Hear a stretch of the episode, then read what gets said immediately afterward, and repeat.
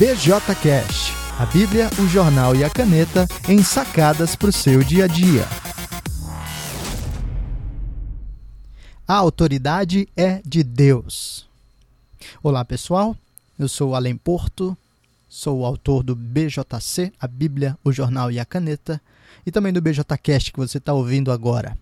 E hoje eu estou pensando aqui em Romanos capítulo 13, logo no comecinho, versículos 1 e 2, uh, ah, quando Paulo diz assim, Todos devem sujeitar-se às autoridades governamentais, pois não há autoridade que não venha de Deus. As autoridades que existem foram por ele estabelecidas. Portanto, aquele que se rebela contra a autoridade está se colocando contra o que Deus instituiu. E aqueles que assim procedem trazem condenação sobre si mesmos. Ah, o texto é bem explícito, né? A dica de Paulo é bem direta. Ah, aqueles que se rebelam ou que não se submetem às autoridades estão se rebelando contra o próprio Deus que as instituiu. Na prática, significa dizer que eu e você devemos respeitar e nos submeter às autoridades nos mais diversos níveis. O ponto central de Paulo aqui é das autoridades governamentais. E aí, nesse aspecto, a gente então, agora tendo a tripartição de poderes, deve respeitar então as autoridades governamentais nessas três áreas do executivo, legislativo e do judiciário. Mas não só isso, a gente deve também respeitar autoridades sobre outras áreas da nossa vida, como por exemplo os nossos pais. De fato, os teólogos de Westminster eh, definiram no catecismo né, a interpretação sobre o mandamento de honrar pai e mãe como um dos pilares, como um dos aspectos fundamentais pelos quais a gente aprende a respeitar uh, todas as autoridades que são colocadas sobre nós. É lógico que há algumas exceções, né? Há momentos em que os nossos governantes se rebelam contra Deus e tentam nos constranger por meio de leis ou alguma coisa desse tipo a desobedecer ao Senhor. E aí nessas horas aí você somos chamados a desobedecer às autoridades, porque nós respondemos a uma autoridade maior. Aliás, esse é o ponto fundamental e essa é a sacada de hoje. Por que, que eu devo respeitar e me submeter às autoridades que estão ah, aí, mesmo quando eu considero o político, o governante extremamente incapaz ou sei lá, desonesto? Eu me submeto porque eu entendo que, como Paulo diz, por trás de toda autoridade está a autoridade de Deus. Isso significa dizer que eu não preciso concordar com tudo o que a autoridade faz, mas eu preciso respeitá-la. Não significa que eu tenha que ficar calado, pelo contrário, eu tenho o dever diante de Deus de denunciar a injustiça. Mas ainda assim, ao denunciar a injustiça, devo fazer de tal forma que expresse maneiras respeitosas, sem uh, uma estrutura de subversão que seja, uh, em certa medida, desrespeitosa, insubmissa e assim perigosa e prejudicial. Porque ao fazer isso, eu me rebelo não apenas contra a autoridade imediata, mas contra aquele que colocou a autoridade no lugar. Por isso eu devo, é, mesmo ao discordar, fazer a, as coisas de maneira sábia, cautelosa, atenta, entendendo que, em última análise, a autoridade é do Senhor. Aliás, essa é mais uma sacada interessantíssima para nós. A visão cristã do poder e da autoridade é muito diferente das outras visões. Porque enquanto todo mundo defende que a ideia de poder ou autoridade emana do povo, eu e você entendemos que o poder e a autoridade emana do Senhor. E isso então deve nos fazer submeter, mesmo quando a gente discorda, com esse conforto no coração, já que toda autoridade vem do Senhor. Aqueles que exercem a autoridade que lhes foi dada de maneira imprópria haverão de responder ao Senhor por seu pecado e pela maneira indigna com a qual utilizaram o poder a influência, a autoridade que tiveram.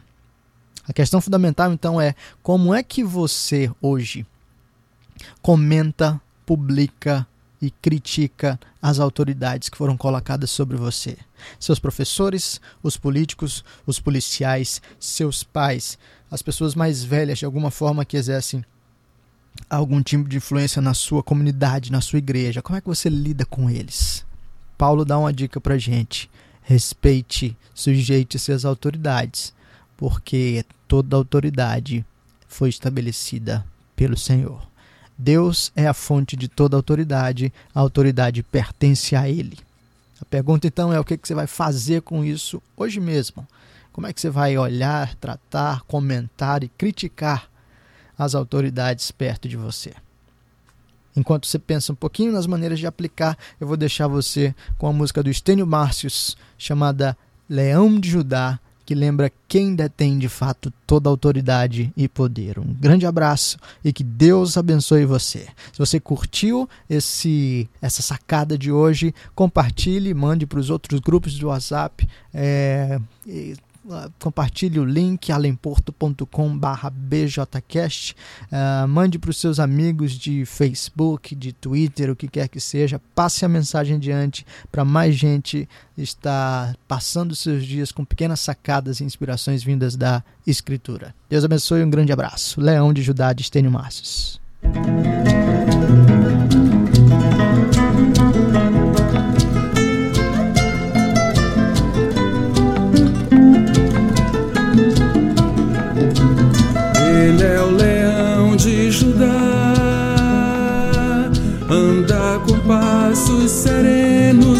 Marcam a terra.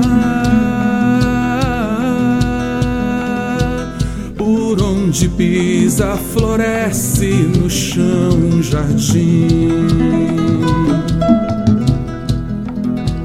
Quando ele ruge do céu, todo o universo se curva em total reverência. Deixa as crianças beijarem a juba real. Ele é o leão de Judá. Onde estão seus inimigos?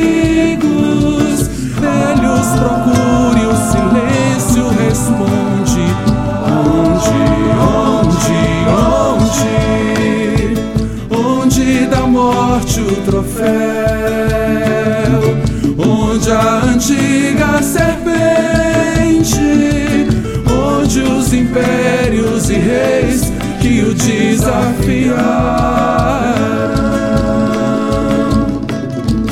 Ele é o leão de Judá, deita-se em paz majestoso, o grande valente mas em seu peito recostam os mansos e humildes. Ele é o leão de Judá, onde estão seus inimigos?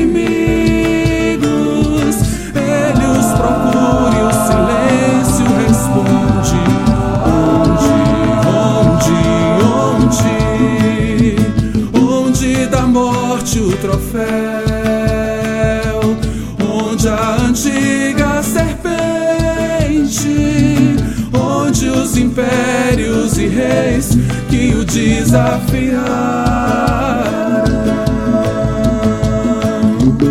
Ele é o leão de Judá, deita-se em paz, majestoso, o grande valente.